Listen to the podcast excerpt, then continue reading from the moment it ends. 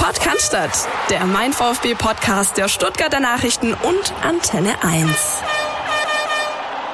Ja, das wäre ja auch alles zu schön gewesen, wenn das so glatt gelaufen wäre in den letzten Wochen. 0 zu 1 gegen Holstein Kiel und wir fragen uns alle, steckt der VfB schon in seiner ersten Mini-Krise in dieser Saison? Hallo Philipp Meisel. Christian Pavlic, ich grüße dich. Das Leben findet leider nicht im Konjunktiv statt, haben wir gelernt schon vor einer Weile und haben den eindeutigen Beweis erhalten letzte Woche. Hm? Das ist die erste Phrase dieser Folge und der Gast dieser Folge, wir sind nämlich nicht allein, ist Ingmar Volkmann, der heute bei uns zu Gast ist. Hallo Ingmar, grüß dich. Hallöle. Schön, dass du uns beehrst. Danke, dass ich da sein darf. Müssen wir ihn vorstellen? Sollen wir ihn vorstellen? Gerne. Ingmar, was kann man zu dir sagen? Du bist äh, ähm, Exklusivautor hier in unserem Hause. Das heißt, du schreibst äh, für die Stuttgarter Zeitung. Du schreibst Exakt. aber nicht nur, du hast auch schon Podcasts gemacht hier. Ich habe eine wirklich große Karriere als Podcaster hinter mir, ungefähr drei Folgen mit äh, insgesamt 27 Zugriffen, von denen eben 26 von meiner eigenen Familie äh, stammten. Deshalb haben wir das Experiment dann wieder beerdigt oder auf Eis gelegt. Auf Eis gelegt ist gut, ist genau. gut, glaube ich. Ja, da, da ist, glaube ich, ein zweiter Schub irgendwann möglich. Irgendwann, warum haben wir dich hier reingeholt? Frage ich mich auch. Ja. Das ist äh, möglicherweise die Gretchenfrage der heutigen Folge. Nein, äh, Spaß beiseite. Du kennst dich natürlich aus äh, mit dem VfB Stuttgart und vor allem, und das wird auch so ein Teil sein, den wir ein bisschen beleuchten wollen, nicht nur was 011230 angeht, sondern vor allem auch was die Bedeutung des VfB Stuttgart für die kulturelle, subkulturelle, äh, sozusagen für das Umfeld angeht, für die Gesellschaft auch. Also was ist so ein bisschen der gesellschaftliche Aspekt der VfB ist ja dann doch viel mehr als nur ein Fußballverein, oder? Absolut, genau. Also ähm, tatsächlich ist es so, dass wir vor, ich muss immer selber überlegen, wann das war, ich glaube vor zwei Jahren ähm, war ich mit der Brenz Band, das ist die älteste Inklusionsband in Deutschland, gibt seit über 40 Jahren, eben eine Band, die aus behinderten und nicht behinderten Musikern steht. Ähm, ich war mit denen in Ecuador, ähm, die haben eben sich selber quasi die Reise zum Geburtstag geschenkt, haben da eben auch ähm, wunderschöne Konzerte gespielt äh, mit, äh, mit einer anderen gehandicapten Band aus äh, Ecuador. Ich habe nach ein paar Tagen einfach festgestellt, dass äh, der Rainer Pisterer, der mich da mitgenommen hat, der Fotograf, so unfassbar gute Bilder geschossen hat, dass wir da aktuell noch von aus Ecuador raus eben eine Reportage für die SZ Online machen mussten einfach. Ich habe einen tränenrührenden äh, Text geschrieben und als der irgendwie einen halben Tag online war, hat sich witzigerweise der VfB bei uns gemeldet. Dazu kommen wir später glaube ich. Der, Wichtiges, Text, gutes Thema. Der Text wirklich überragend und bis heute wird ja diese neue Version auch von für immer VfB von der von und mit der Brands Band ja im Stadion gespielt vor vor dem Spiel, wenn dann die Einlaufkinder einmal die Stadionrunde drehen sozusagen, ne? Absolut genau und das ist für mich eigentlich so das allerschönste Geschenk und vielleicht jetzt also ohne zu pathetisch zu werden so der, die nachhaltigste Geschichte, die ich in den letzten zwei Jahren gemacht habe, weil es einfach eben nicht so eine sagen wir mal so eine Momentaufnahme und so eine Greenwashing Aktion war. Wir machen das einmal, um irgendwie gesellschaftlich geil dazustehen als Verein, sondern das ist wirklich unfassbar nachhaltig, wie du sagst, eben vor jedem Heimspiel läuft die Hymne und kürzlich hat tatsächlich der VfB ähm, der Band einen neuen Bus geschenkt, damit die eben äh, gescheit und sicher ausstaffiert zu ihren zahlreichen Auftritten fahren können. Das und viele andere Themen wollen wir mit dir besprechen, aber auch mit Philipp Meisel. Wir schauen natürlich äh, auch auf die U-Mannschaften, da hat sich ja auch wieder was getan am Wochenende, blicken voraus auf den Doubleheader, auf beide Spiele gegen den HSV, erst Liga, dann Pokal und wollen natürlich jetzt gleich mal zu Beginn, dann äh, da kommen wir nicht drum rum, nochmal über dieses 0 zu 1 gegen Holstein Kiel sprechen. Lass uns doch einfach mal hören, was unsere Hörer uns eingeschickt haben über die WhatsApp-Voicemail. Außennetz. Alles, was euch im Netz beschäftigt. Hallo liebes Podcast-Team. Erst einmal möchte ich sagen, dass er wirklich einen wunderbaren Job macht. Ich fahre gerade heim und bin so tief enttäuscht. Ich möchte nur eins sagen. Ich bin eigentlich nie gegen den Trainer. Gar nie. Aber diese Arroganz, was dieser Trainer an den Tag legt, Pressekonferenz für Pressekonferenz, das ist unglaublich. Mit seinem Satz, uns kann niemand was, ist für mich, ich weiß gar nicht, wie ich es beschreiben soll. Mir geht es nur einfach darum, der VfB, der sollte einfach ein bisschen Demut zeigen. Wir Fans machen das, waren wieder 52.000 Zuschauer im Stadion und dann so eine Leistung. Und ich erwarte von so einem arroganten, selbstverliebten Trainer, dass er sich dann irgendwas einfallen lässt, vor allem nach dem Spiel gegen Wien Wiesbaden, wo sich hinten reinstellen. Und das war zu erwarten, dass sich der zweite Gegner wie Kiel wieder hinten reinstellt. Und was war? Gar nichts. Es waren zwei Torschancen in 90 Minuten und das ist einfach viel, viel zu wenig. Und ich erwarte jetzt von diesem Trainer, dass er irgendeine Reaktion zeigt. Und nicht ein Mangala, und dann las Bar auf die Außen, wo sie überhaupt nichts zeigen können, sondern die Leute auf der richtigen Position. Danke, ich bin stinksauer.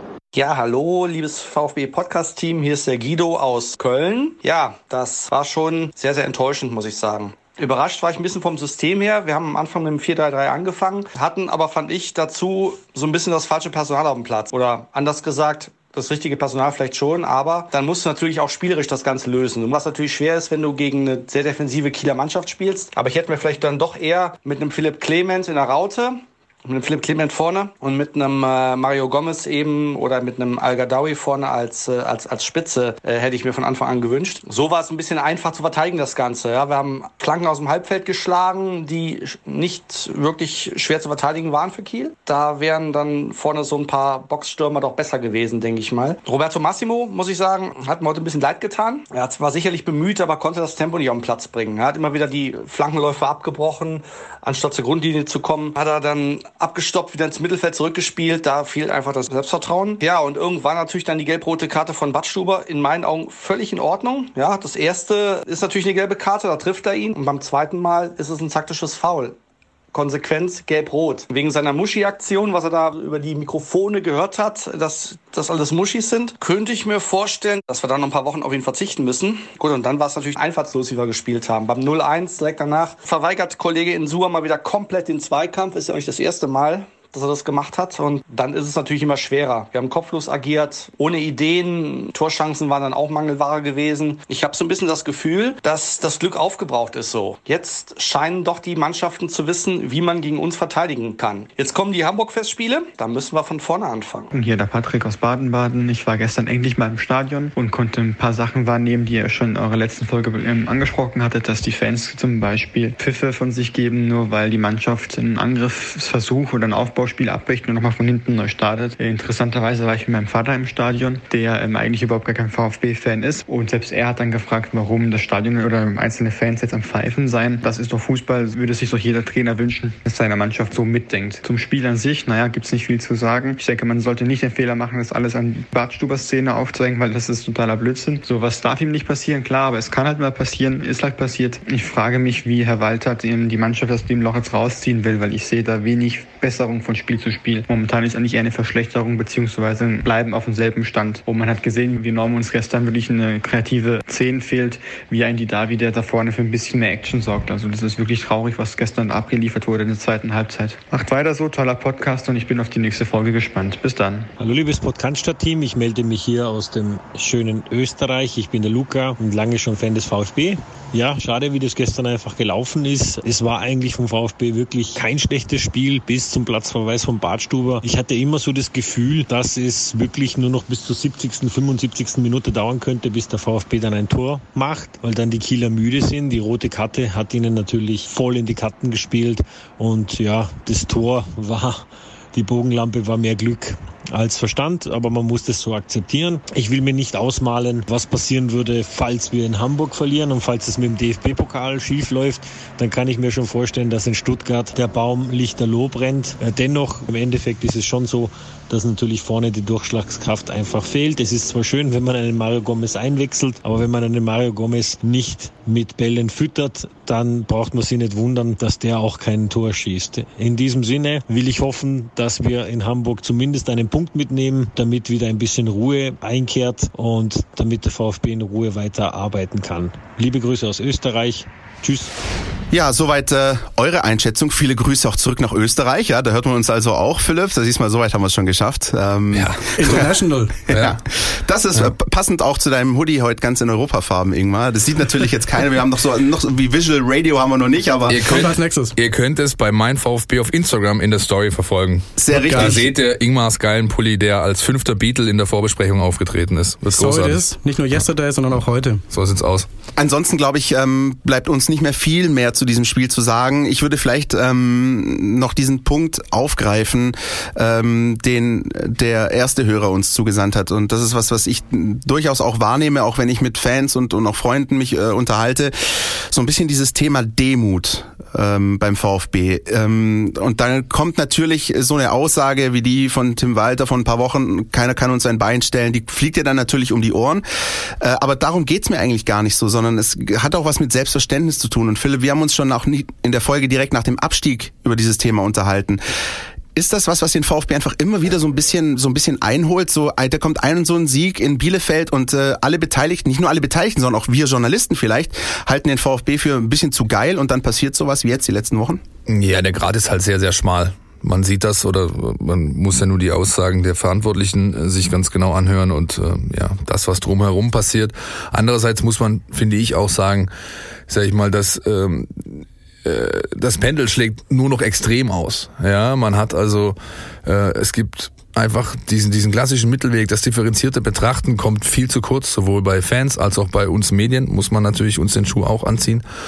Und auch, ähm, wie gesagt, wenn du mit den Verantwortlichen sprichst, hast du oftmals das Gefühl, dass das äh, nicht die allererste Geige spielt in der internen äh, Betrachtung. Deswegen ist es vielleicht auch so, wie es dann draußen ankommt, dass dir vielleicht diese Stück weit diese Demut fehlt. Ingmar, wie siehst du das? Nimmst du das auch wahr? So nach diesem Bielefeld-Sieg oder, oder äh, dass das immer mal wieder aufkocht, so beim VfB, wir sind ja doch die geilsten?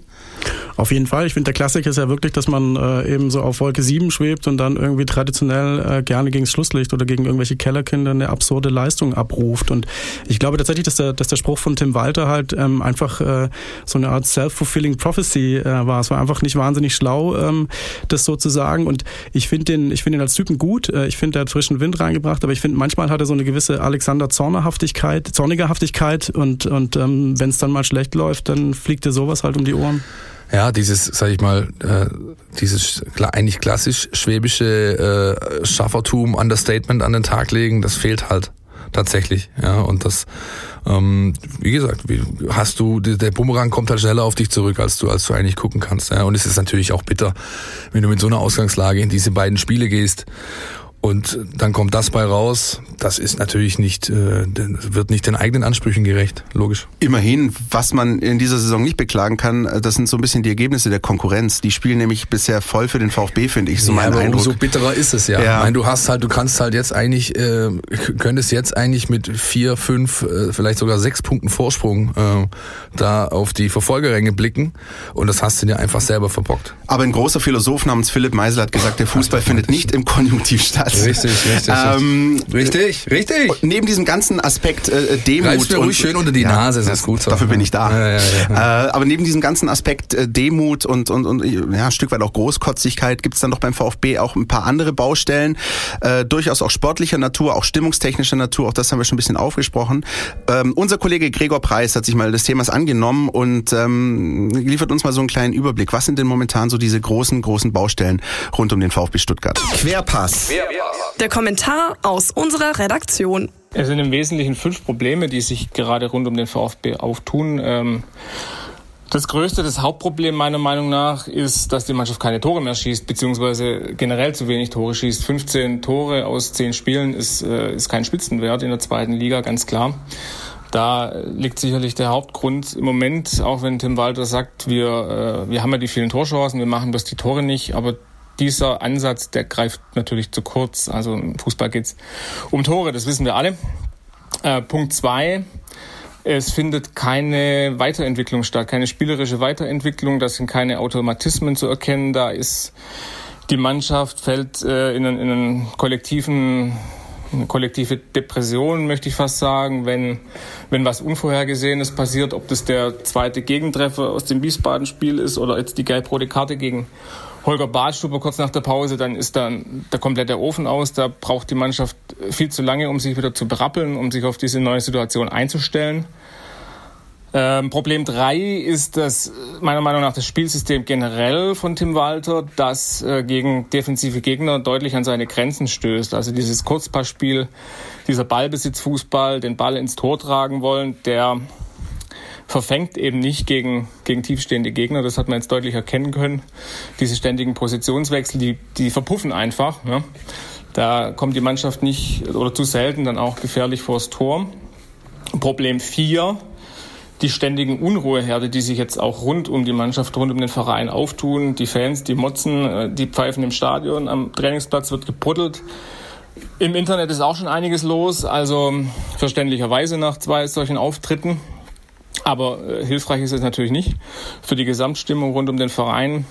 Hinzu kommen die, die Auftritte von, von Holger Badstuber mit seiner Schiedsrichterschelte, Tim Walter vor ein paar Wochen.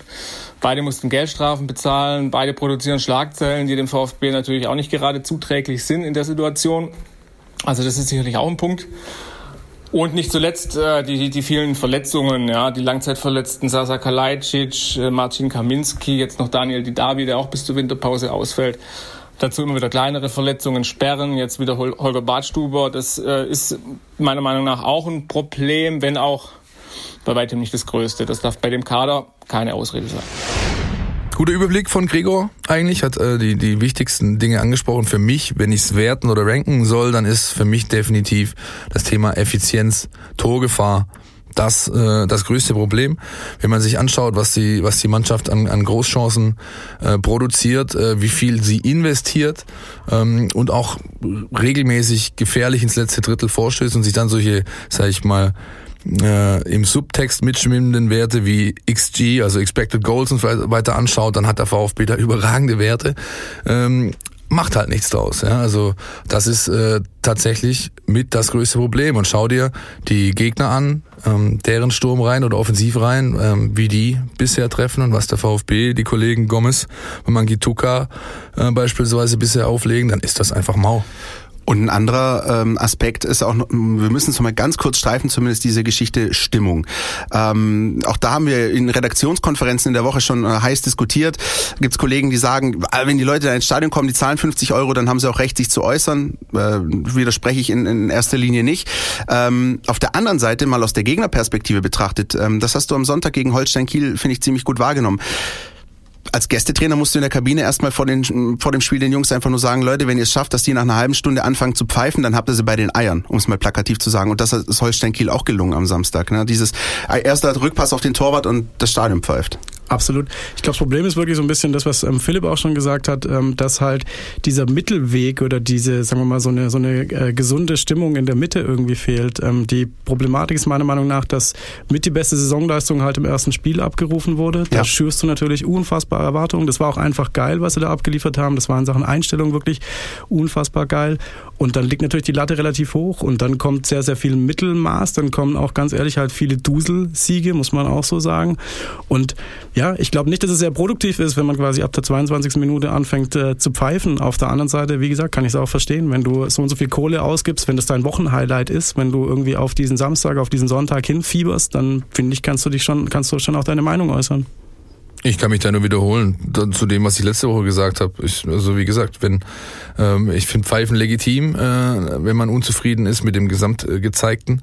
Ich finde halt Murren, Pfeifen, äh, entsprechende Unmutsbekundungen nicht legitim, wenn sie während dem Spiel passieren, aufgrund, wie gesagt, eines beispielsweise Rückpasses, einer Spielverlagerung, eines einfach äh, Querpasses, der sein muss, äh, weil er zum Spiel gehört, weil er zum Stil gehört. Und da erwarte ich einfach von dem Stadionbesucher erstens mal ein bisschen mehr Kontenance und zweitens auch das entsprechende Fachwissen, um zu kapieren, was da eigentlich vor ihm auf dem Platz passiert. Und das ist bei manchen halt offensichtlich nicht gegeben. Muss man so hart ausdrücken. Du hast den Stil angesprochen, Philipp. Achtung, Überleitung aus der Hölle. Äh, wenig Stil zeigte Holger Bartstuber am Sonntag äh, nach seinem Platzverweis, nach der äh, gelb-roten Karte. Ähm, ja, es ist vielleicht noch nicht zu jedem durchgedrungen, dass ähm, die übertragenen Fernsehsender Außenmikrofone am Spielfeldrand äh, befestigt haben, äh, worüber man dann hören kann, was durchaus gesagt wird. Ähm, Mushigate, nennen wir es mal. Miau. ja, die Frage ist ja natürlich, was sagt der Verband äh, Deutscher Katzenhalter äh, zu der ganzen Geschichte? Der wurde noch nicht befragt, ja, aber ich glaube, Holger Bartschuber kann bei, oder generell Fußballspieler können froh sein, dass es während eines Fußballspiels nur Außenmikrofone gibt. Absolut. Und nicht eine Vollspielfeldüberwachung wie in der NFL, wo du wirklich jeden gesagten äh, Kommentar nachher rausfiltern kannst, aus, obwohl da äh, 70.000 Leute irgendwie im Stadion sind und über 100 Dezibel an, an, äh, an Start bringen, weil da fallen natürlich noch ganz andere äh, Sachen. Ja.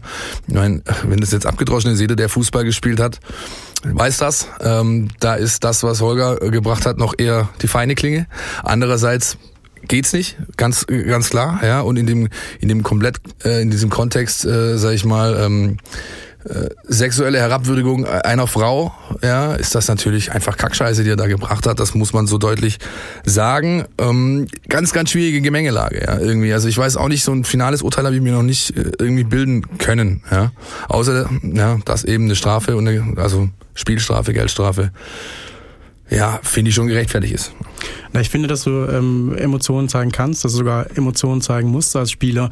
Ich habe es nur in dem Moment tatsächlich nicht verstanden, weil meiner Meinung nach waren das zwei absolut berechtigte ja, gelbe Karten. Genau, das und kommt dann dazu. Musst, und dann ja. musst du, wenn du so erfahren bist und der Typ ist unfassbar erfahren und der auch wirklich jetzt nicht der nicht der blödste im Kader, dann finde ich, musst du dich in dem Moment wirklich so zusammenreißen und äh, die Strafe äh, nicht nicht nochmal irgendwie halt äh, vergrößern. Um, Ich meine, er hätte alle, allerlei Begriffe äh, äh, nutzen können. Ja? Er hätte halt nicht unbedingt, äh, was, was seid ihr für Lappen oder sonst was. Da kannst du alles Mögliche sagen, ohne dir gleich auch noch diese Baustelle aufzumachen. Total. Durch, äh, Aber es gab auch schon Sperren für Begriff. blinde Bratwurst, glaube ich, ne, in der Vergangenheit. Ja, ich meine, also was aber fantasievoller ist wenigstens. Ja. Stimmt. Und eine Alliteration, ganz nebenbei. ja, äh, Habe ich lange drüber nachdenken müssen, aber hast recht, ja. Freddy Bobic, äh, einer seiner großen Momente war das. Ja, richtig.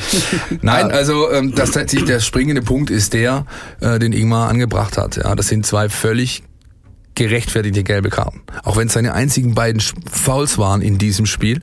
Das geht so nicht. Ja. Und dann, wie gesagt, das, das die Ebene drüber ist, finde ich, wenn du so ein erfahrener Kerl bist und du weißt, dein Spiel steht auf der Kippe, du brauchst, du kriegst das Ding hier nur mit elf Mann zu Ende, positiv, dann darf dir sowas nicht passieren. Und zwar nicht der Ausspruch an sich, sondern die beiden Fouls. So ist es. Ganz einfach. Ist das eurer Meinung nach, ähm, um jetzt mal den Bogen zurückzuspannen, ähm, vergleichbar oder nicht vergleichbar mit den Aussagen, die Tim Walter nach dem Ausspiel getätigt hat? Da gab es ja die gelb-rote Karte für Borna Sosa, wo man wirklich dem Schiedsrichter ein bisschen mangelndes Fingerspitzengefühl vorwerfen kann. Ähm, es ist nun einfach schon mal zum zweiten Mal in dieser Saison der Fall, dass ein VfB-Akteur, Ja, ich sagen wir mein- mal, sich in der Form Ja, äußert. der- mein, äh, du tust dir halt im, im Gesamtverlauf keine, keine, keinen Gefallen. Ich meine, seit der Aue-Nummer, was ist da alles passiert? An klaren Fouls, die der VfB gegen sich nicht gepfiffen bekommt, an Elfmetern, die ihm verwehrt wurden. Man kann da einfach eine Tendenz ableiten. Und das wird jetzt mit Sicherheit nicht besser. Was denkst du, jedes Trio, das hierher fährt, die, die, die Pfeifencrew, die denkt sich halt, ah, okay, den versauen wir es mal heute schön. Ja, ganz logisch. Die werden halt im Zweifel einfach ähm, dann, sag ich mal, also auf jeden Fall nicht pro VfB Stuttgart entscheiden, wenn es eine knifflige Situation gibt. Oder wenn eine Situation, eine 50-50-Nummer, die man abwägen kann, wo man in beide Seiten eine Entscheidung fällen kann, dann wird die nicht für den VfB Stuttgart ausfallen. Und das hast du dir halt selber eingebrockt. Und dann, du spielst sowieso gegen den Widerstand, dass jede Mannschaft, die gegen dich spielt, die zu dir kommt oder wo du hinfährst, für die das Spiel des Jahres, die, die geben alle 150 Prozent, die haben alle den, das Messer im Stutzen stecken. Und dann holst du dir auch noch freiwillig diese Bürde noch dazu, dass du dich mit, dem, mit den Unparteiischen konsequent anlegst. Ja, was heißt konsequent, aber halt ja diese die- ein Klima schaffst, das definitiv nicht äh, eine Entscheidung zu deinen Gunsten ähm, äh, produzieren wird. Ja? Schwierig. Sehe ich genauso. Ich finde, er hat wirklich völlig überflüssigerweise halt die, die Baustelle irgendwie nochmal extra aufgemacht, hat das ganze Thema einfach nochmal irgendwie mit, mit Bedeutung ähm, aufgeladen. Und ich finde,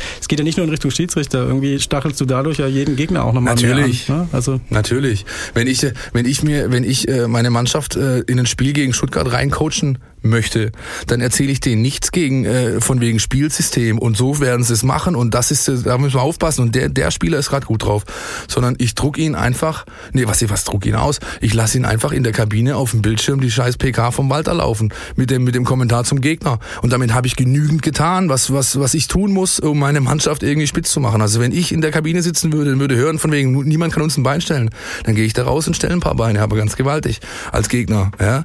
Und das meint da, da, war man da waren wir vorher schon. Bisschen mehr Understatement, ein bisschen mehr äh, einfach Laidback Demo zeigen, bisschen ruhiger die ganze Sache angehen und du hast automatisch diese Baustelle nicht. Das wäre ganz simpel. Und auch da nochmal an der Stelle vielleicht ein, ein kleiner Ausflug zu dem Kiel-Spiel, ähm, auch aus unserer Sicht. Ähm, das gilt für die Verantwortlichen auf der einen Seite, aber so ein bisschen nehme ich uns das tatsächlich auch in die Pflicht. Ich hatte, meine Kollegen und ich hatten so einen leicht peinlichen Moment, als wir dann nämlich äh, nach der Pressekonferenz noch im PK-Raum saßen, um unsere Geschichten zu schreiben und dann sicherheitshalber dann doch nochmal statt zu googeln, einfach bei den Kollegen aus Kiel nachgefragt haben, sag mal, wie, wie genau schreibt sich euer Torschütze eigentlich nochmal? Ja, wie ist der Vorname nochmal? Wie genau buchstabiert der sich? Ja, ja, ja. Und das ist auch so eine Sache, wo du auch selbst merkst, hey, ähm, es gibt da auch noch einen Gegner auf dem Platz und, und der, ist, wie du gesagt hast, für, für den ist das Spiel des Jahres. Es ist ein super schmaler Grad, denn Selbstbewusstsein ist wichtig.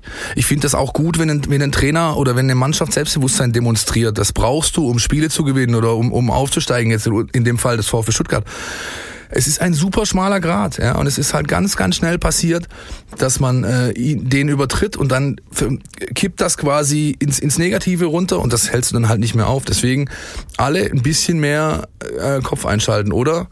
Wie, wie äh, du und deine Kollegen, ich gehöre da nicht, ich hatte ja frei, ich gehöre da nicht dazu. Vorher mal die Aufstellungsbogen, den Aufstellungsbogen lesen und mal gucken, wie sich der Herr Schmidt schreibt oder wie auch immer hieß. Es ging um Herrn Lee, Ah, aber, Herr Lee, aber ja, das ja, ist ja. äh, Schmidt, Lee, alles das Gleiche. Das ist, äh, Siehst du? Da Habe ich gerade den, ich habe gerade den Gegenbeweis geliefert für das. Aha, großartig, großartig. halten wir fest. Sendung ähm, läuft heute, du. Definitiv. Holger Badstuber wird dem VfB fehlen beim Hamburg SV und im Ligaspiel äh, gegen Dynamo Dresden im Ich Pokal. kann euch dann auch er nachher sagen schon, wer ihn ersetzt. Wer ersetzt ihn? Nein, nachher, wir kommen danach noch Der dazu. Spannungsbogen ist der Hammer. Ja, richtig. Ich zittere. Ja, Cliffhanger. Ich Bleiben hab Sie dran. Nach nur einem Spot geht's weiter. Espenlaub ist eigentlich, also wie Espenlaub, der Ingmar da hinten drin ist. Da würde ich sagen, machen wir jetzt mal so ein, so ein, so ein kleines, kleines Break und ähm, sprechen mal tatsächlich jetzt mal über den VfB und, und seine ja, kulturelle, gesellschaftliche Bedeutung und, und versuchen das mal so ein bisschen, äh, bisschen einzuordnen. Ähm, Ingmar, vielleicht nochmal einfach zu dir persönlich. Wie lange verfolgst du denn den VfB oder trägst du, wie sagt man so schön, den Brustring im Herzen? Wie ist denn das bei dir? Gar nicht. Jetzt kommt der, der Teil der Sendung, der sehr, sehr heikel ist. Also wo ich Philipp relativ viel Geld geboten habe, dass wir das nicht ansprechen, dieses Thema. Da ich aber keine äh, kleinen, nicht nummerierten Scheine dabei hatte, hat Philipp mich leider im Regen stehen lassen.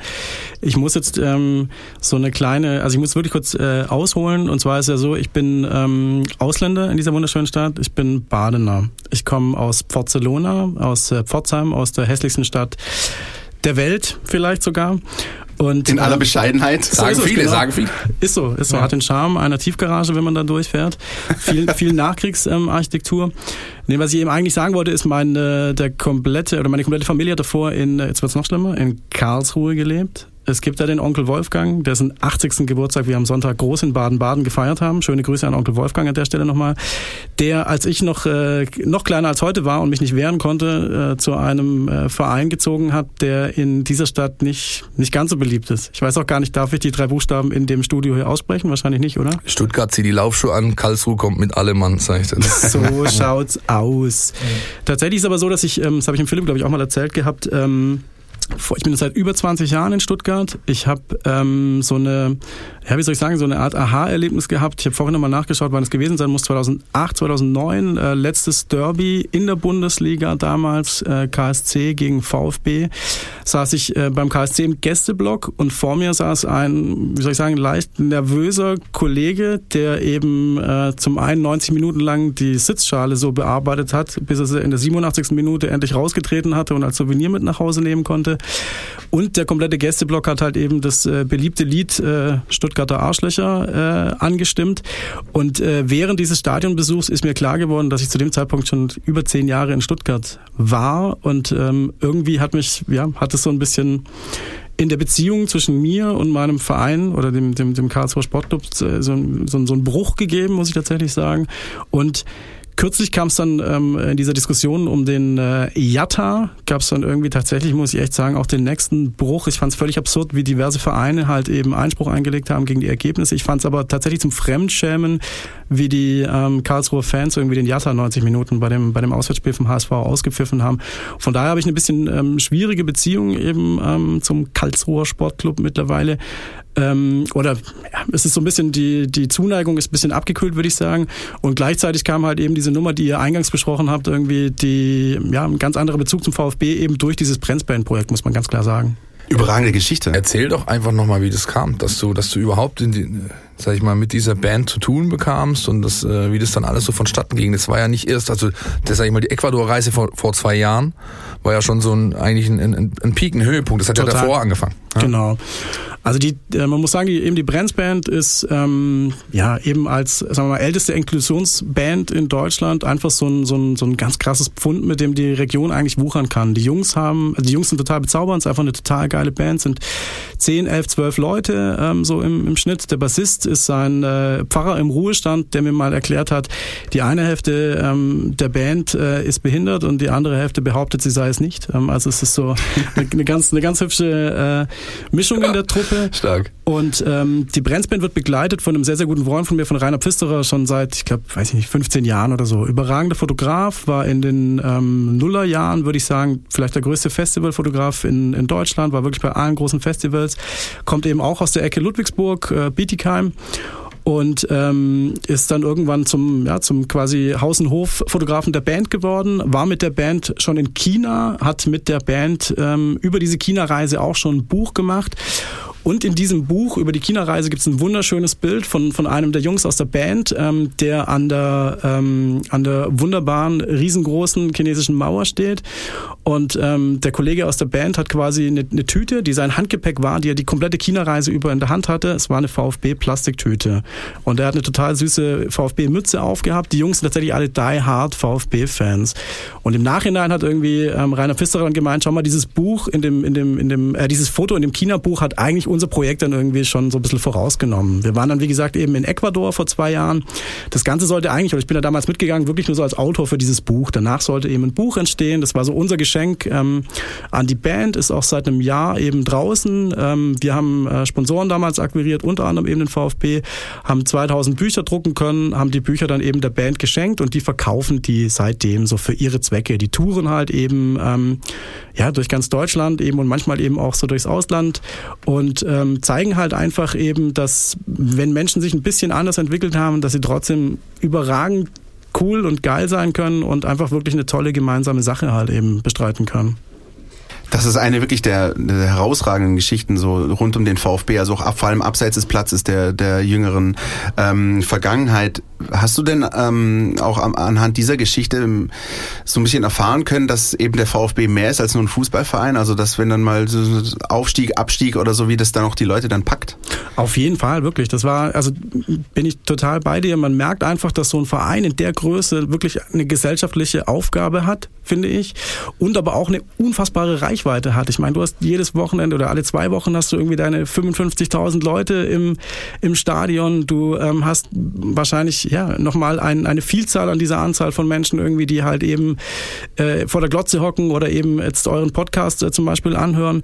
Und ähm, ja, da kannst du einfach, finde ich, wirklich halt gesellschaftlich was erreichen. Und man muss sagen, selbst in dieser Phase, wo mir ähm, der VfB dank Wolfgang Dietrich auch sehr, sehr fremd äh, war in, in, in, in, ja, im, im Großteil der Zeit, gab es immer eben die, die Combo oder die Abteilung, ähm, Steffen Lindenmeier muss man mal irgendwie namentlich erwähnen, ja, ja, der ja. eben beim, beim VfB einen überragenden Job macht, ähm, unter dem etwas sperrigen Begriff Corporate Social Responsibility eben beim VfB so ein bisschen für die gute Sache zuständig ist. Und das war eben der Kerle, der damals in, in Ecuador eben ähm, uns noch angemeldet hat und gesagt hat, hey, was ihr da macht, ist überragend, lasst uns doch mal treffen, wenn ihr zurück seid, wir wollen mit der Band irgendwas machen sehr gut, dass du diesen Namen mal erwähnst. Steffen Lindemeyer, ja, der, der ist also wirklich im, in der, in der PR-Crew beim VfB ja schon seit Jahren, ja, und kümmert sich da unfassbar um solche Aktionen, macht da extrem viel, auch alles, was unter diesem, sag ich mal, Dach VfB Fair Play stattfindet, äh, läuft über seinen Schreibtisch. Und so kam es dann irgendwann, ihr kamt aus Ecuador zurück und dann quasi also jetzt überspitzt formuliert, ab ins Stadion, lass mal hier die Hymne neu aufnehmen, oder? Ja, so ähnlich was wirklich. Also wir dachten ja ehrlich gesagt halt, Ecuador ist irgendwie der Höhepunkt. Geiler kann es nicht mehr werden. Und dann wollten wir eben dieses Ecuador-Buch machen. Dann kam aber eben die Connection zum VfB. Wir sind in die Bauerstudios in Ludwigsburg. Wir durften eben mit der Fraktion zusammen die Hymnen neu einspielen. Es waren einfach, ähm, der Jochen Laube, überragender Filmproduzent aus Ludwigsburg, hat gesagt, komm, ich mache euch noch ein passendes Video mit dazu. Und da waren so viele unglaubliche Momente mit dabei.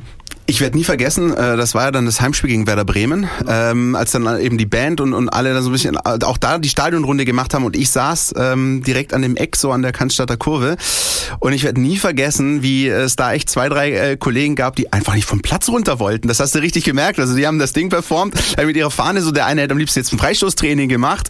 Äh, das war sensationell. Also da hatte ich, äh, da hatte ich echt Gänsehaut. Das war Aber ich glaube, das war ich. Ich wollte auch nicht vom Platz. Ich durfte, die Runde auch mitmachen ähm, unter wirklich scharfer Beobachtung von, von Steffen Lindenmeier, der die ganze Zeit nur den Kopf geschüttelt hat.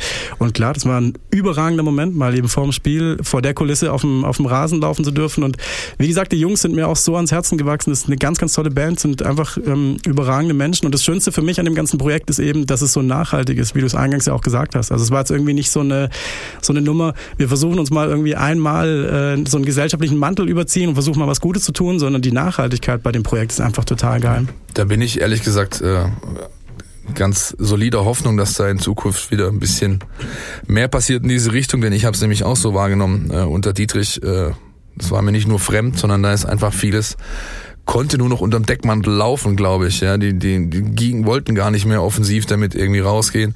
Und ähm, da passiert, glaube ich, jetzt gerade gerade ziemlich viel. Auch wenn zum Beispiel das Fanprojekt, das mit äh, Antje Büscher-Tittes beispielsweise eine, eine, eine richtig gute noch dazu bekommen hat, äh, nicht das Fanprojekt, das äh, die Fanbetreuung, dass sie jetzt ähm, bei Auswärtsspielen ein richtiges Rahmenprogramm anbieten, wo man auch mal in ein jüdisches, jüdisches Museum geht, wo man einfach, sag ich mal, äh, abseits des Fußballs versucht, Erlebnisse äh, zu kreieren. Ja, da fahren jetzt irgendwie 9000 Leute mit nach Hamburg. Das ist ja vollkommen krank. Ja, die haben irgendwie diese Tour, die sie da ähm, angeboten haben, die war innerhalb von 20 Minuten ausverkauft und solche Geschichten. Ja, also da passiert sehr, sehr viel und ich hoffe, das geht so weiter und der VfB, ähm, sag ich mal, stellt derlei Aktion nicht mehr so so halb verschämt irgendwie unter den Scheffel, sondern geht wirklich offensiv damit hausieren, ja, weil das ist eben so, dass ein Verein eine äh, gesellschaftliche Bedeutung hat und diese muss er auch gerecht werden und wenn man schon solche Dinge macht, warum lässt man die nicht auch entsprechend, sag ich mal, in der Außendarstellung offensiver laufen? Ja? Man, man denke nur an die Geschichte, die glaube ich letzte Woche bei uns gelaufen ist auf den Portalen mit dem Fan, der sein Haus in VfB-Farben äh, gestrichen hat, mit dem Brustring quasi rund um die Häuserwand. Da merkt man also, dass die, ich meine, die Fans zeigen das zum Großteil nach außen und das sind eigentlich doch, das sind Steilvorlagen, die der VfB annehmen müsste. Ingmar, äh, aus deiner Warte, auf einer Skala von eins bis zehn, wie viel macht der VfB in, in der Hinsicht äh, daraus? Na, ich würde schon sagen, dass der momentan mal locker ähm, Richtung acht oder so geht, weil es einfach, wie gesagt, die Nachhaltigkeit bei dem Brandsband-Projekt hat mich total überzeugt. Ich habe, glaube ich, vorhin erzählt gehabt, jetzt haben sie kürzlich wieder ähm, der Band einen neuen Bus spendiert, damit die tatsächlich zu ihren Aufführungen fahren kann. Und die machen ja noch mehr irgendwie. Ich habe, glaube ich, vor einem Jahr oder so mich mal ein bisschen mehr mit dem Thema ähm, äh, äh, wie soll ich sagen, äh, Fan-Utensilien eben beschäftigt. Da ähm, waren ja auch äh, große Versuche mal gestartet oder haben sie, haben sie eben ganz gut ähm, hinbekommen, dass ein Teil der ähm, T-Shirts, Sweatshirts aus dem Merchandising-Bereich halt irgendwie aus Quellen mittlerweile stammt, wo du sagen kannst, das ist voll okay, da gibt's irgendwie keine Kinderarbeit, äh, da muss ich nicht verschämen. Also ich finde schon, dass die wirklich viel machen und ich bin total beim, beim, beim Philipp. Das Problem war einfach wirklich in dieser Ära ähm, Dietrich, dass halt irgendwie sich die komplette Aufmerksamkeit auf diesen Typen fokussiert hat, der einfach ein Auftreten hatte, der oder einfach als Typ finde ich halt auch nicht zu so einem gesellschaftlichen Anspruch von so einem Verein dann einfach auch gepasst hat. Ne? Und dann ist es echt schwierig, wenn der die komplette Aufmerksamkeit absorbiert. Aber ich denke wirklich, wie es Philipp sagt, da wird noch viel mehr kommen jetzt. Gemeinsam BW läuft seit ein, zwei Tagen Daniel Didavi als Gesicht dieser Kampagne auch, auch was, was, äh, sagen wir mal, in die Richtung geht, ja. Und ich erhoffe mir einfach, dass da mehr passiert, weil es ist unfassbar viel, was ein Verein bewegen kann oder was ein Club bewegen kann, weil er eben diese Strahlkraft hat. Ach, das wollte ich gerade sagen, das Wort. Eine, noch Strahlkraft? ja. Mann, ich hab's jetzt Strahlkraft. Ah. Sag's nochmal. Mal, Christian. Strahlkraft. Schön, schön. Ja, richtig danke. gut. Ja. Auch, auch, also wirklich gut von der, von der Betonung her hast du das gemacht. Mhm. Besser als ich. Nein, aber der, also der, der, man kann da so viel machen, ja, und man lässt es einfach oder hat es einfach teilweise bewusst, teilweise unterbewusst liegen lassen. Ich hoffe, da passiert mehr in Zukunft. Also weißt weiß, du denn was, Ingmar? Weißt du vielleicht was, was da irgendwie in der, in der Mache ist, was du verraten kannst? Völlig exklusiv, wie dein, um deinem Titel mal gerecht zu werden hier. Erzähl mal was. Ich, ich weiß ja gar nicht, ob der Titel Exklusivautor so richtig ist. Wir sagen ja mittlerweile eher Titelautor. Weißt du, weil wir nur für den einen Titel für die STZ ähm, schreiben dürfen. Aber so halb exklusiv kann ich sagen, ähm, dass der, dass ich mich mit Steffen Lindmeier kürzlich relativ lang über das Thema Neckar unterhalten habe. Also das, sagen wir mal, die gesellschaftliche Verantwortung von so einem Verein, der überraschenderweise ja auch sein Zuhause am Neckar hat, vielleicht eben auch ähm, beinhaltet, dass man mal in Richtung Naturschutz sich dieses wunderschöne Gewässer vor der Haustür anschaut. Und tatsächlich weiß ich, dass die auf der Suche nach Projekten sind, die sie da unterstützen können. Und äh, wenn da irgendwie ein ähm, verkappter Neckar-Captain gerade Bock hat, äh, irgendwas Geiles da unten an den Start äh, zu bringen, dann glaube ich, ähm, rennt er da offene Kajüten beim VfB ein. Ach, diese Wunderbar. Bildsprache. Wunderbar. Deswegen, deswegen ist er Titelautor, weißt du? Wir können das nicht. Gut, Wunderbar. Ähm, ich denke, da äh, in der Hinsicht zumindest ähm, kann man beim VfB in eine positive Zukunft blicken. So sieht's aus. Wollen wir mal Absolut. zu der äh, Kategorie U-Teams kommen, präsentiert von FUPA Stuttgart, unserem Amateurfußballportal. Gerne. Dann mache ich das im Schnelldurchlauf. Wir haben ein durchwachsenes Wochenende, glaube ich, hinter uns, was denn, was die VfB-Jugendmannschaften angeht. Ähm, der VfB 2 wieder mal nur unentschieden gespielt, wieder mal ja eine Chance liegen lassen. Äh, in dieser Tabellenspitzengruppe in der Oberliga Baden-Württemberg da einen, Schritt nach vorne zu machen. Bin sehr gespannt, wie lange das äh, da unten noch dauert. Und äh, wenn ich mit Sven Missintat spreche, dann sagt der Paco macht einen super Job. Wir sind da voll im Soll und so weiter und so fort. Aber ich kann es mir so langsam echt nicht mehr vorstellen, dass da, dass da wirklich alle zufrieden sind, denn die Mannschaft muss da raus, wenn du wirklich diese zweite Mannschaft nutzen willst als quasi Ausbildungsbühne für deine Talente, die du ja massenweise unter Vertrag hast. Göppingen zieht dann, langsam weg, ne, in der Tabelle. Ja, das ist äh, schwierig. Auch wenn ich mit Jürgen Frey spreche, unserem Experten in dieser, der sagt natürlich, der, der kommt ja von da, der kommt da aus äh, Ecke Fahrndau da hinten und so, der sagt, die Göppinger, die brechen nur ein, die brechen nur ein. Aber, aber, aber ist bekannt bei den Göppingern. Ja, ja, genau, das Göppinger Phänomen. Ja. Ähm, ja, mal gucken, du, mal gucken. Also jetzt geht es, glaube ich, darum, bis zur Winterpause möglichst viel ähm, noch abzugreifen und dann äh, musst du nächstes Jahr wirklich angreifen, wenn du aus dieser Oberliga Baden-Württemberg raus willst. Ich glaube, du hast äh, auch ein Spiel jetzt am Wochenende vor der Brust, äh, ohne jetzt despektierlich zu sein, aber gegen äh, die zweite Mannschaft des SV Sandhausen, der seines Zeichens bisher zwei Punkte auf dem Konto da hat. Da spielt übrigens wer? Sohn eines legendären VfB-Libros. Ich sehe, ich sehe, ich sehe große Fragezeichen hier im Raum. Jesper Verlat, Leute. Nee, Frank Verlat, Doch, Frank Verlat, Sohn spielt da, ja. Der ist eigentlich zum SV Sandhausen 1 gewechselt, da spielt er allerdings keine Rolle. Vom SV Werder Bremen 2 1 und, ähm, wenn er halt nicht in der ersten kicken kann, dann, dann muss er in der zweiten ran. Und ich meine, der spielt da regelmäßig. Ja. Wow. Ja. Ja. Das habe ich auch noch nicht gewusst. Ja, man, lernt, man lernt nicht aus hier. Kommen ähm, wir zu U19. Ja. Die hat ein Erfolgserlebnis tatsächlich. Ähm, ja, erreicht durch ein 3 zu 0 in Augsburg, ähm, allerdings sehr, sehr teuer bezahlt. Denn äh, der Alex Kaziani äh, Sanchez mit einem Kreuzbandriss, äh, Leo Münz äh, Meniskusriss, also das sind zwei Jungs. Der eine ist wahrscheinlich, sag ich mal, sechs bis acht Monate raus und bei Leo kann man hoffen, wenn die OP gut verläuft, dass er im Winter, also in der Vorbereitung auf die Rückrunde wieder angreifen kann. Aber das ist natürlich hart, weil zwei Stammspieler die dir da, die dir da fehlen. Ähm, ja, und die U17 muss ich leider jede Woche dasselbe wieder erzählen. Die Mannschaft hat zu wenig Qualität.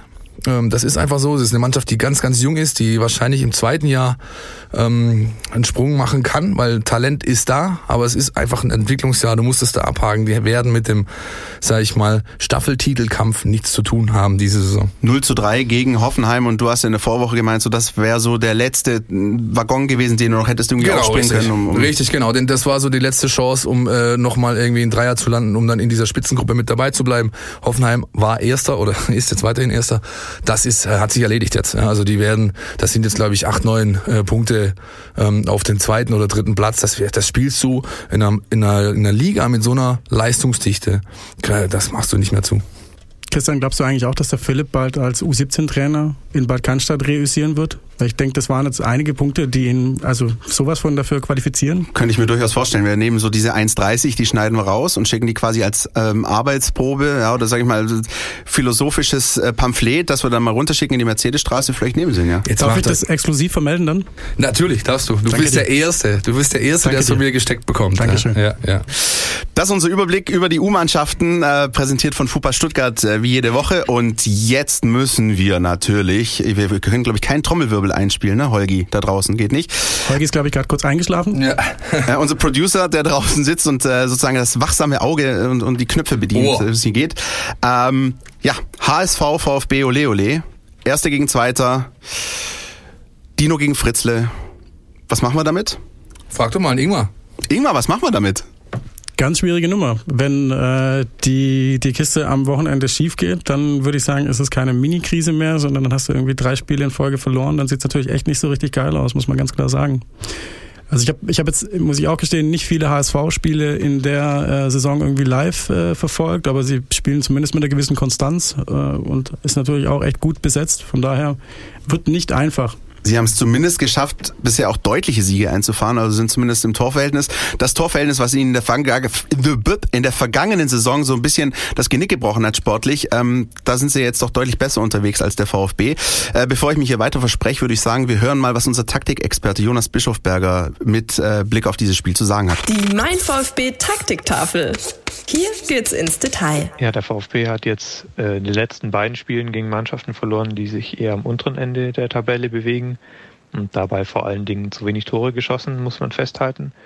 Ähm, da ist natürlich vor allem offensichtlich die Chancenverwertung ein Thema. Andererseits kann man auch ähm, durchaus taktische Themen herausgreifen. Eines davon ist ähm, sehr typisch äh, für den VfB und auch ähm, relativ auffällig, nämlich dass der VfB relativ frühzeitig ähm, sich auf den Flügel festlegt im Aufbauspiel und dann eben über außen an der Seitenlinie entlang versucht nach vorne zu spielen. Ähm, nur das Problem ist, dass dann der Gegner meistens schon auf die Seite verschoben ist und man gegen diesen verschobenen Block eben nicht mehr ins Zentrum kommt, nicht mehr Richtung Tor kommt und dann häufig eben hintenrum wieder sich lösen muss und über die andere Seite dasselbe versucht und das funktioniert aber auch nicht, weil äh, dann diese Verlagerung hintenrum eben einfach zu lange dauert und der Gegner in der Zeit schon auf die andere Seite verschieben kann. Da bräuchte man äh, schnellere Verlagerungen, man bräuchte zum Beispiel Diagonalbälle, lange Diagonalbälle oder eben äh, kurze Passstaffetten durchs Zentrum. Ähm, und gerade gegen Kiel hat man gesehen, da war es besonders extrem, weil eben Kiel das Zentrum vernagelt hat in der Raute, weil der VfB 4-3-3 gespielt hat und dabei noch mehr Präsenz auf dem Flügel hatte. Und da hat man äh, diese U-förmige Zirkulation, also viel über außen, viel hintenrum, wenig durch die Mitte, hat man da besonders deutlich gesehen. Und man hat gesehen, dass wenn dann mal eine schnelle Verlagerung kommt, dass es dann auch gefährlich wird. Was allerdings Mut machen kann gegen den HSV ist, ähm, dass der HSV äh, ebenfalls eine Ballbesitzmannschaft ist, wie der VfB auch, aber nicht diesen Dominanzanspruch hat, den der VfB hat. Und das könnte wirklich ein ganz großer Trumpf sein, wenn es der VfB schafft, mit einer sehr guten Leistung, mit einem guten Ballbesitz, mit einem sehr hohen Pressing, ähm, den HSV in die Defensive zu drängen, selber den Ballbesitz zu beanspruchen. Dann ist man nämlich selber in einer Situation, die einem liegt und der HSV vielleicht in einer Situation, in der in der Liga zumindest praktisch nicht konfrontiert wird. Das ist die Einschätzung von Jonas Bischofberger. Ähm, teilt ihr das? Also ist möglicherweise dieser Gegner HSV jetzt dann eher eine Chance als Risiko? Ja, Meiner Ansicht nach ja, allein schon aus dem Grund, äh, dass es eben jetzt mal keine Mannschaft ist, die sich, ähm, sag ich mal, eher mit dem defensiven Bollwerk dem Spielziel des VfB entgegenstellen wird, ihnen den Ball überlässt und sagt, macht ihr ruhig eure 900 Kontakte, wir, uns reichen die 120, wenn wir damit zwei Tore machen. Ähm, der HSV spielt zu Hause, ist gut drauf, hat eine breite Brust, will natürlich ähm, sein Spiel durchdrücken, hat die entsprechenden Leute dazu. Ich meine, also wenn ich mir solche Jungs anschaue wie Sonny Kittel, den hatte ich, den habe ich zum ersten Mal kicken sehen in der U17 äh, Eintracht Frankfurt gegen VfB U17 unten im Schlienstadion. Das war ein, da hast du damals schon gesehen, safe Bundesligaspieler, hatte dann üble Verletzungen, glaube ich, zweimal Kreuzbandriss äh, und was weiß ich nicht alles und hat jetzt irgendwie mit Mitte 20, glaube 25 oder 26 ist er in Hamburg jetzt endlich mal so eine sportliche Heimat gefunden, wo es wirklich für ihn passt, ist voll fit und ist einfach ein einer der Schlüsselspieler für den HSV. Adrian Fein, äh, ganz ehrlich ein Mann gewesen, äh, wo ich dachte, den muss der VfB eigentlich auf dem Zettel haben, denn Walter hat den ja auch gecoacht bei Bayern, der kennt den aus dem FF, der macht in Hamburg, zieht die Fäden. Großen Sprung gemacht, ja. Einen Riesensprung gemacht ähm, und das, ähm, das alles wird dazu führen, dass dem VfB so diese ähm, sag ich mal, diese Chance gar nicht gegeben wird, hier ständig Zirkulation und nochmal und nochmal quer und nochmal quer, sondern da musst du jetzt liefern, wirst dazu gezwungen sein von deinem Gegner. Ist ähnlich zu sehen wie in Bielefeld. Ich erwarte eigentlich, dass da, dass da wirklich jetzt ein Sprung ähm, passiert in der Leistungssteigerung beim VfB. Und findet ihr nicht auch eigentlich, dass man zurzeit so ein bisschen beobachten kann, dass die Kluft zwischen erster Liga und zweiter Liga gerade wirklich brutal groß ist? Auch wenn du irgendwie siehst, wie Paderborn abkackt in der ersten Liga, wie Union Berlin sich schwer tut. Ist das gerade was, was ihr irgendwie auch bestätigen würdet, dass da einfach wirklich die, die Lücke ganz schön groß geworden ist? Ja, durchaus. Also habe ich schon auch wahrgenommen. Ähm, retrospektiv bin ich übrigens mittlerweile der Meinung, davon kannst du natürlich nichts mehr kaufen, aber dass natürlich wahrscheinlich Paderborn doch der bessere Relegationsgegner gewesen wäre. Aber natürlich das ist natürlich weit zurück. Gewesen. Das ist doch klar. Ähm, weil Union sich da wirklich eigentlich doch ganz gut macht. Also die, die machen das, was du machen musst als Aufsteiger. Die äh, holen aufgrund der Euphorie auch zu Hause ja, die Punkte. Es ist, also es ist schon so, wie Ingmar sagt. Also ich, ich, ich schaue nicht mehr allzu viel Bundesliga, aber gefühlt ist es tatsächlich so, dass, dass du hast da so ein Zehner-Paket an Clubs. Die sind dem Ganzen so ein bisschen entwachsen, äh, aufgrund ihrer monetären Möglichkeiten sowieso, aber auch was äh, das spielerische, spieltaktische angeht. Ähm, da ist auch eine entsprechende, sag ich mal, tabellarische Dichte da, wenn ich so richtig weiß. Sie hängen ja alle relativ nah aufeinander. Nächste beieinander. Woche können, glaube ich, sieben Leute Erster, äh, Erster werden in der, in der Bundesliga. Nur Schalke wird es nicht schaffen. Entschuldigung. ja, und dahinter bricht's halt ab. Ja. Dahinter bricht's halt ab und ähm, dass ähm, auch Mannschaften, die, sag ich mal, in den letzten Jahren relativ solide äh, mit kleinen Budgets irgendwie äh, mitgemischt haben, Augsburg, Mainz und so weiter, ähm, aus Freiburg mal außen vor, ähm, haben vielleicht, ja, müssen gerade so ein bisschen abreißen lassen. So kommt's mir aus der Ferne betrachtet vor. Wie gesagt, ich schaue nicht mehr allzu viel äh, Bundesliga. Mal gucken, Und trotzdem ist es ja, ähm, ob sich das, äh, ob sich das aber auch manifestiert. Kann ja, Ja. gut sein. Ja. Also gefühlt ist das zumindest so nominell. Klingt das ja schon nach Bundesliga. Also ich finde, also bei, Das ist ein Bundesligaspiel, Ja, Hamburg Leute, SV gegen also VfB. Stuttgart, das Ja. ist, das verliert seine Strahlkraft nicht so schnell, glaube ich. Ich glaube- Strahlkraft. Ja. Lotto, Lotto King Karl würde, glaube ich, ein, ein, ein, ein, ein, ein, halb, ein Bein geben, dafür nochmal vor der Kurve singen zu dürfen. Äh, den haben sie ja so ein bisschen abgeschafft, ja? genauso wie die Uhr. Ja? Da ist, äh, ist ja relativ viel passiert. Also in der, sag ich mal, Pre-Game-Folklore, die der HSV die letzten Jahrzehnte da an den Start gebracht hat, hat sich einiges geändert. Hat die vielleicht gar nicht so gut, hat ihn vielleicht, hat ihn vielleicht wirklich gut getan. Auch mal so ein paar alte Zöpfe abschneiden, ja, weil das ist ja auch, hat ja eine Signalwirkung. Nicht Strahlkraft in dem Fall, sondern Signalwirkung. Wobei ich schade finde, dass die nicht mehr die 90er-Version von HSV Forever and Ever gespielt wird, sondern so eine neuartige Rock-Version irgendwie, die mir nicht ganz so zusagt. Aber das steht auf einem anderen Blatt Papier. Ähm, der VfB hat die letzten beiden Spiele verloren. Ist das jetzt gut, schlecht? Kommt das Spiel zum richtigen Zeitpunkt, eurer Meinung nach? Ja, also ich habe es vorher schon gesagt, auch wenn ich jetzt immer gerade hier abgrätsche, aber ja, natürlich kommt das zum richtigen Zeitpunkt. Du musst jetzt liefern, du musst, bist gezwungen dazu, du kannst nicht mehr in das Spiel reingehen, ha ja, das ist ja irgendein so, den machen wir mit, mit einer Arschbacke weg, ja, sondern jetzt, das ist wirklich Primetime Fußball, äh, ja, erster gegen, gegen zweiter, da geht's jetzt richtig zur Sache und ich glaube, das ist bei der Mannschaft auch entsprechend angekommen. Und ich weiß auch, also wenn zumindest das stimmt, was mir Misslintat gesteckt hat, dann hat das Spiel jetzt am Samstag auch eine deutlich höhere Wertigkeit als das am Dienstag. Das ist ein gutes Thema, Philipp Meisel. Ähm, es stehen ja zwei Begegnungen an. Also am Dienstag folgt ja direkt das Pokalspiel. Äh, ich bin ehrlich. Ich, ähm, für mich ist das Ligaspiel hat absolut oberste Priorität. Ich ähm, will nicht sagen damit, dass man das Pokalspiel abschenken sollte oder so. Man sollte sich auf jeden Fall nicht äh, zumindest mit drei, vier Toren irgendwie nach Hause schicken lassen. Aber ich würde jetzt nicht sagen, dass es das große Drama wäre, wenn du da rausgehst. Zumal, ähm, wer sich noch an die vergangene Saison erinnert, weiß jemand noch, dass der HSV im Pokal-Halbfinale stand und dort gegen Leipzig verloren hat, aber am Ende in der zweiten Liga Vierter geworden ist. Also ich nehme lieber die andere Version, wäre der Erste oder Zweite und flieg äh, im Pokal in Hamburg raus. Sehe ich genauso. Mir geht's mit dem Pokal tatsächlich so, wie es dem Philipp mit der Bundesliga geht. Pokal ist irgendwie für mich, weiß auch nicht, nicht mehr so super, super prickelnd. Von daher ganz klar, Samstag ist das Schlüsselspiel. Samstag kannst du eine Ansage machen. Wenn du da die drei Punkte holst, ist das, glaube ich, sind die letzten zwei Niederlagen irgendwie aber sowas von schnell wieder vergessen.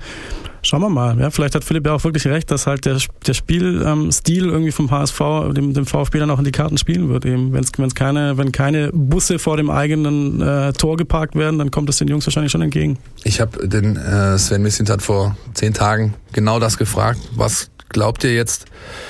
Haben diese beiden Spiele für eine Bedeutung, dieser Doubleheader, das kann euch doch eigentlich richtig den Zahn ziehen im weiteren Saisonverlauf, ja, mit zwei Niederlagen. Und dann hat er, hat er eben A, das gesagt, was ich gerade schon habe einfließen lassen, von wegen, also intern hat das Pokal ist geil, ja, und wäre schön, wenn wir weiterkommen, aber das ist auch alles. Also das ist wirklich, wir gehen dahin und, und, und zeigen unser Bestes und Gutes, aber das Ligaspiel, ähm, das äh, wollen, äh, wollen, wollen wir gewinnen, weil er ähm, dann eben auch schon, auch wenn er es nicht zugegeben hat, ähm, dann schon klar gesehen hat, sowas kann dir äh, zumindest mental so einen Knacks geben, dass du das eine Weile mitschleppst und ich meine, der VfB wäre nicht die erste Mannschaft, die sich von solchen Dingen äh, nicht erholt. Ja? Und das äh, sollte man tunlichst versuchen zu unterbinden und das geht am einfachsten mit einer guten Leistung. Ja, auch wenn du dann mit Unentschieden äh, dann nach Hause fährst, finde ich, wenn du eine gute Leistung zeigst, die die Zuschauer mitgenommen hat, die, sage ich mal, die Kernaspekte des, des Spielziels auf dem Rasen gezeigt hat, die entsprechende Tugenden, wie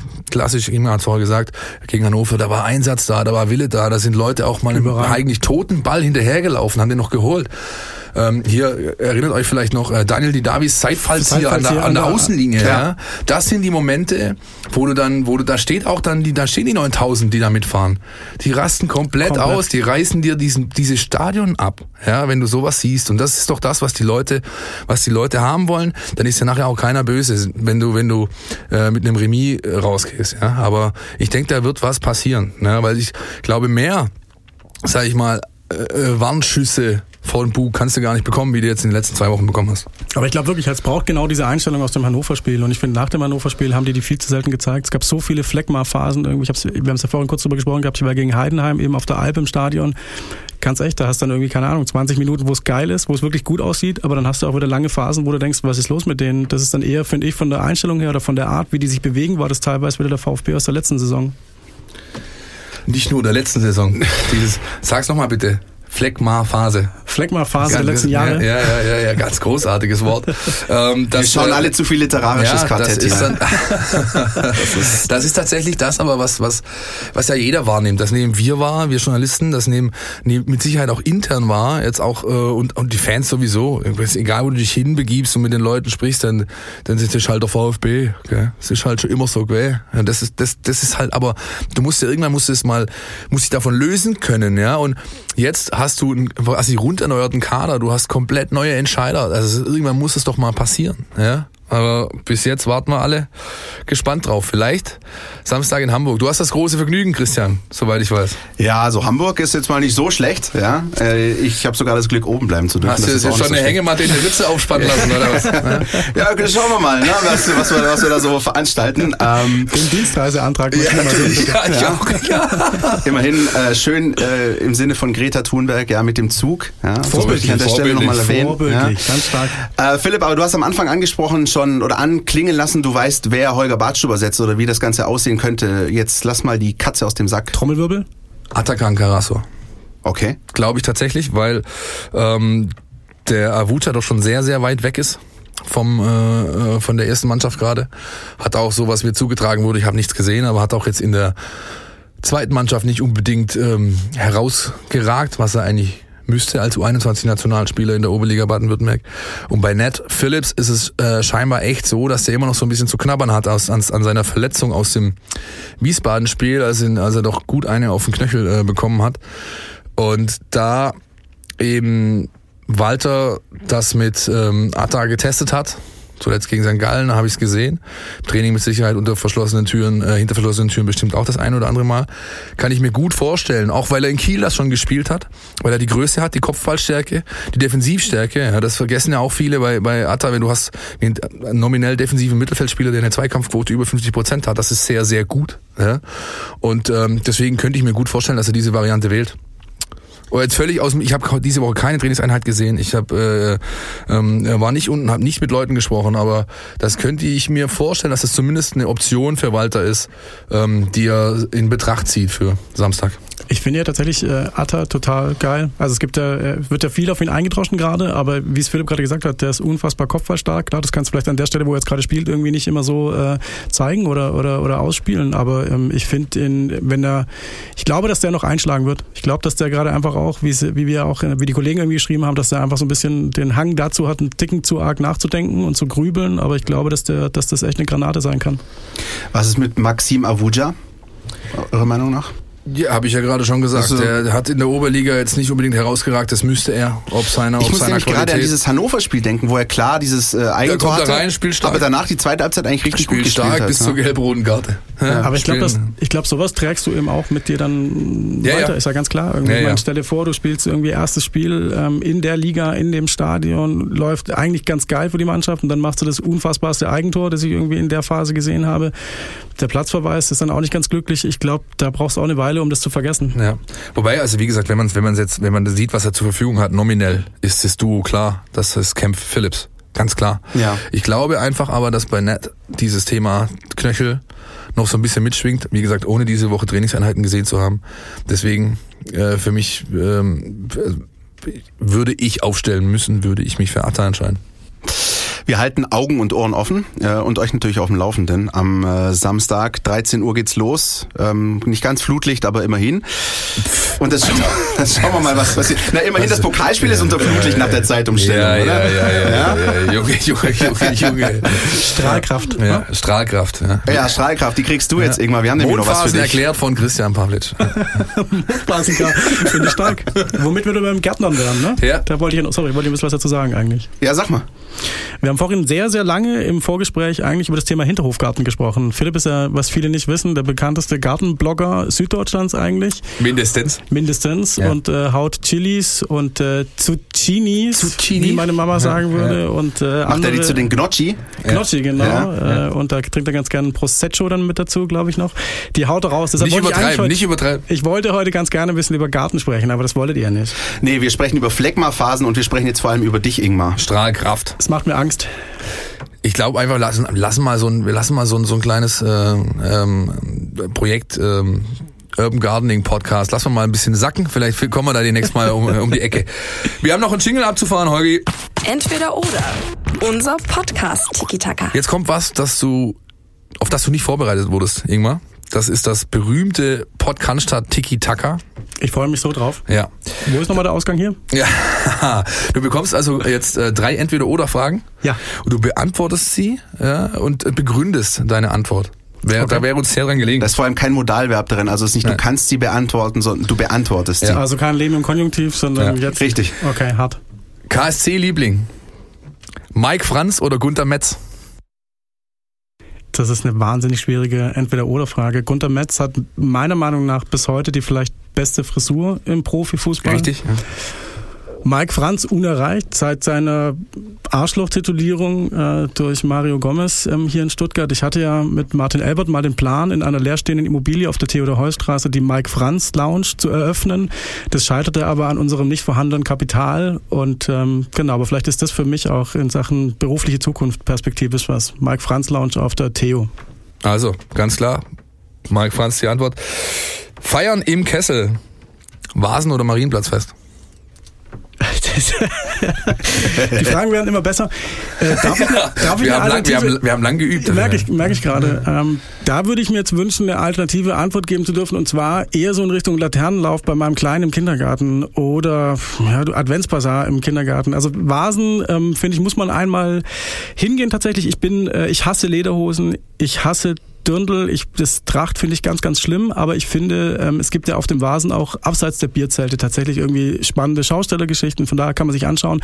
Marienplatzfest bin ich äh, als Betroffener mittlerweile und auch als sehr, sehr alter Mann, ich wohne direkt daneben dran, ähm, muss ich sagen, ähm, ist eher schwierig, weil ich von Donnerstagabend bis Sonntagabend denke, wow, die machen ja immer noch Soundcheck, aber es läuft eigentlich, der Sound läuft eigentlich schon und ähm, deshalb, ja, lieber, glaube ich, Laternenlauf im Kindergarten. Ist eigentlich Laternenlaufen noch in oder feiern die Kinder heute als Tage voll, Halloween voll. nur Also ich sehe die ständig bei mir Ja? im Kiez. Ja. Finde ich schön. Laternenlauf ist total in auf jeden Fall und äh, auch wirklich so mit, äh, kommen wir basteln uns das Gedöns selber und ähm, find, ist immer noch ein Highlight und der Sound ist auch immer noch der gleiche. Ich- Kommt, wir wollen Laterne laufen. Rolf Zukowski übrigens. Großartig. Aber Rabimmel, Rabammel, Rabum. komm, Philipp, mach Nummer weiter. drei. Stadionbesuch. Sitzen oder stehen? Na, eigentlich ganz klar stehen. Aber ich habe ja Rücken, deshalb mittlerweile, mittlerweile manchmal. Wie er sich rausredet. Wie er sich rausredet.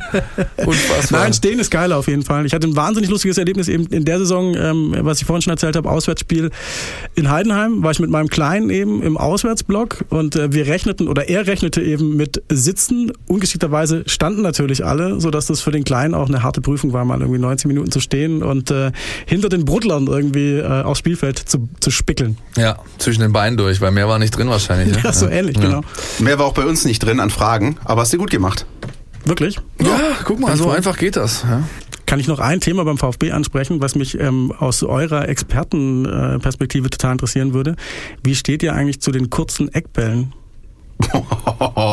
Harter Sprung. Äh, Der Sprung ist hart, ja. Christian, du darfst zuerst. Ähm, ich finde das prinzipiell eigentlich nicht schlecht. Ich finde sogar, dass es ja gerade nochmal dieses Hannover-Spiel angesprochen, das hat schon abgenommen in den letzten Spielen, oder? Das machen sie viel, viel seltener als, als es noch zumindest angekündigt war. Der Kollege Meisel hat vor der Saison mal gesagt, ähm, du wirst keine normal ausgeführten Standards mehr sehen. Also mittlerweile hat sich da das doch ein bisschen verschoben. Finde ich fast schade.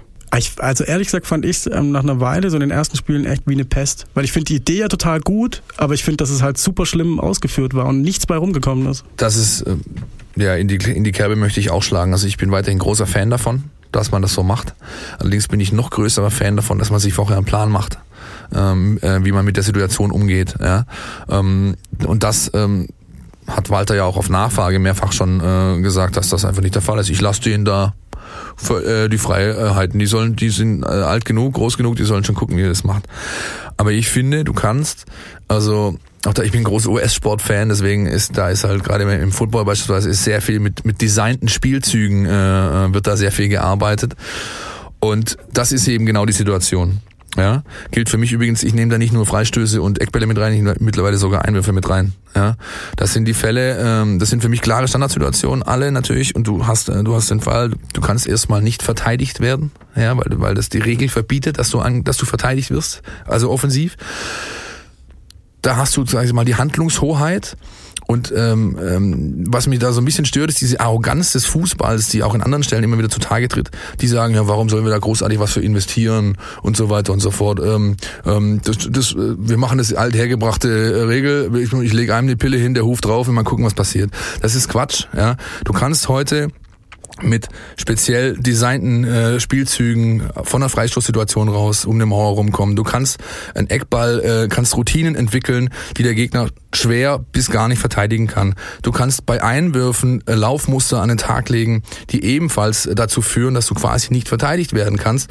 Ähm, weil, warum bestellen, sag ich mal, europäische Topclubs, der aktuelle Champions League-Sieger FC Liverpool, Liverpool FC, Entschuldigung, äh, Jürgen Klopp, der beschäftigt einen Einwurftrainer das kommt ja nicht von ungefähr. Ja, weil sie eben wissen, das Spiel wird immer, sag ich mal, enger, die Leistungsdichte immer, immer höher, ähm, die, die, die Möglichkeiten, sich abzusetzen, immer geringer dann muss ich doch alle Optionen nutzen. Und das sind eben Total. genau die. Und das passiert im Fußball seit Jahren, nicht nur beim VfB jetzt, passiert da viel zu wenig. Deswegen, äh, um meinen Monolog jetzt zu beenden, ja, großer Fan, aber B, bitte mit Plan. Ja? Vor allem ist da wirklich so ein bisschen der Vergleich zum Football zu ziehen. Das ist ja normalerweise ähm, häufig nicht der Fall, aber in, in, in der Sache ist es ja wirklich so, wenn du eine Standardsituation hast, egal ob auch Einwurf oder Eckball, dann bist du ja derjenige, der agiert und der Gegner kann erstmal nur reagieren. Das heißt, das ist eigentlich die Situation, in der du eben das Recht des Handels in der ja, Hand klar, hast. Natürlich. Du musst aktiv sein, absolut. Absolut. Und das, ähm, ja, ich wollte mal, keine Ahnung, vielleicht Krasamir, Krasamir Balakow wäre jetzt frei nach seinem Eklat letzte Woche. Der war ja ein guter Freistoß äh, und Standardschütze, der auch mal einen Ball irgendwie in die Gasse gelegt hat und nicht immer nur draufgeschnibbelt. Vielleicht könnte man den mal fragen, oder obwohl. Problem, immer, der ist schwer. Ja, der, hat man halt der ist auch mittlerweile, glaube ich, schwer vermittelbar. Nicht nur schwer, schwer genau. hörig, sondern auch schwer vermittelbar. Ich befürchte auch, Krasimir Balakow hätte nicht gehört, was Holger Bartstuber am Sonntag gesagt hat im Stadion, aber. Ja, glaube ich auch. Äh, Stichwort aktiv werden, fiel gerade von Ingmar. Aktiv werden könnt ihr jetzt auch noch. Die Mein VfB Fangfrage. Hier gibt's was zu gewinnen. Wir haben nämlich noch die Fangfrage für euch. Ähm, ihr könnt was gewinnen, nämlich ein VIP-Paket für das Heimspiel des VfB Stuttgart äh, gegen Dynamo Dresden fürs Heimspiel. Präsentiert wie immer von Krombacher, dem Exklusivpartner. Und ich verrate euch jetzt schon mal die Antwort, heißt weder Strahlkraft noch Phlegmaphase. Äh, Ingmar, du darfst aber... Wäre schön gewesen. Wäre schön gewesen. Äh, Ingmar, du darfst gleich nicken oder Kopfschütteln, du darfst natürlich nicht verraten. Ich gehe davon aus, was du weißt es möglicherweise sogar. Die Frage äh, dreht sich um den VfB und um Dynamo Dresden und zwar um genau genommen Matthias Sammer. Der spielte nämlich äh, während seiner Laufbahn sowohl für Dynamo Dresden als auch für den VfB Stuttgart. Wir wollen gerne von euch wissen, welches neben Borussia Dortmund seine vierte Station als Fußballprofi war. Also, wo war Matthias Sammer noch unterwegs? Weißt du's? Tatsächlich nicht. Also ich hätte jetzt äh, klar, also Dortmund war mir klar. Dortmund war mir klar, VfB war mir klar, äh, dann äh, seine eigenwillige Tätigkeit äh, nicht mehr als aktiver Spieler, sondern eben als Funktionär beim FC Bayern. Aber nee, wo hat er noch gespielt? Das müsst ihr natürlich ja, rausfinden. Dresden, aber, so, aber dann noch ein. Genau. So. Na, das ja. ist feuerfrei für eure E-Mails. So Die, könnt ihr uns nämlich erreichen, ne? Philipp? Genau, richtig. Info at meinvfb.de bis nächste Woche Montag 14 Uhr. Da bin ich dann auch wieder offiziell im Dienst und äh, betätige mich als Glücksfee in dem Fall und hol. Ähm, das kann ich mir ähm, bildlich vorstellen. Ja, ja, Bilder, die genau. man nicht vergisst. Ich habe so ein kleines, so ein kleines Kleidchen. Nein, nicht mehr, keine Details. Ja, ja, ja. Gut, äh, jedenfalls wird dann der Gewinner gezogen oder die Gewinnerin und benachrichtigt und darf dann gegen Dynamo Dresden mit einem Begleiter oder Begleiterin ins Stadion und sich es gut gehen lassen auf der Haupttribüne im VIP-Bereich. Sind wir durch eigentlich, ja? Ja, oder? Gibt's Ingmar. noch was, Ingmar? Von deiner Seite? Ingmar, Nee, noch, also ne, ich noch eine mich- Fachfrage? Nee, ich habe mich total wohl gefühlt. War wirklich super. Der, der Punkt Garten ist mir ein bisschen zu, zu kurz gekommen, aber vielleicht können wir da eben Wie noch was gesagt, machen beim nächsten äh, Mal. Hinterhofen Podcast in the making. Wir lassen das mal sacken, aber vielleicht, vielleicht geht da was. Genial. Ja. Schön, ähm, dass du da warst. Auf jeden Fall hat äh, Riesenspaß gemacht, muss ich sagen. Ich hoffe, euch, euch da draußen auch und ihr kriegt vielleicht ein bisschen was von diesem Flair mit, was wir hier so Genau. ein bisschen. Unfassbar Wenn, wenn ihr wollt, äh, dass wir vielleicht eure Aussagen mit reinnehmen, eure Meinung mit reinschneiden in die nächste Aufnahme, wir nehmen nach dem Pokalspiel wieder auf. Christian beeilt sich mit, äh, mit der Rückreise. Das heißt, ihr könnt eigentlich beide Spiele abwarten und den Doubleheader irgendwie danach bewerten. Ihr könnt natürlich aber auch schon nach dem Ligaspiel euch bei uns melden. Unter welcher Telefonnummer, Christian? 0160 989 35788. Ich wiederhole. 0160 989 35788. Der könnte mir auch die Lottozahlen vorlesen. Genial. Ja. Ohne Gewehr. Ja, Genial. ohne Gewehr. Peng, peng. Ah, pass auf, Leute. Also das noch ganz wichtig, ähm, weil wir manchmal auch, also ich sehe es ja immer an dem, an dem Smartphone, wo wir das sammeln, dass manchmal auch wirklich Anrufe kommen. Ja, nehmt eine Sprachnachricht auf und schickt die uns per WhatsApp. Ja, das ist der, äh, das ist der Weg Kann zum Ziel. Fax, Fax kann man nicht Du schicken? kannst doch, du kannst auch noch, äh, du kannst auch noch ähm, faxen. Ja. Du kannst sogar einen frankierten Rückumschlag schicken. Brieftaube? Für Faxen sind wir eh gut auf, äh, sind wir hier immer. Ja. Jetzt aber. Meisel. Wir haben die Faxen dicke. Jo. In diesem Sinne wünschen wir euch ein schönes Wochenende. Viel Spaß auch in Hamburg, wenn ihr da oben seid. Ingmar, vielen Dank. Gerne wieder. Vielen Dank, dass ich da sein durfte. Bis zum nächsten Mal. Tschüss. Ciao. Auf, auf Wiederhörnchen. Podcast, der Mein VfB Podcast der Stuttgarter Nachrichten und Antenne 1.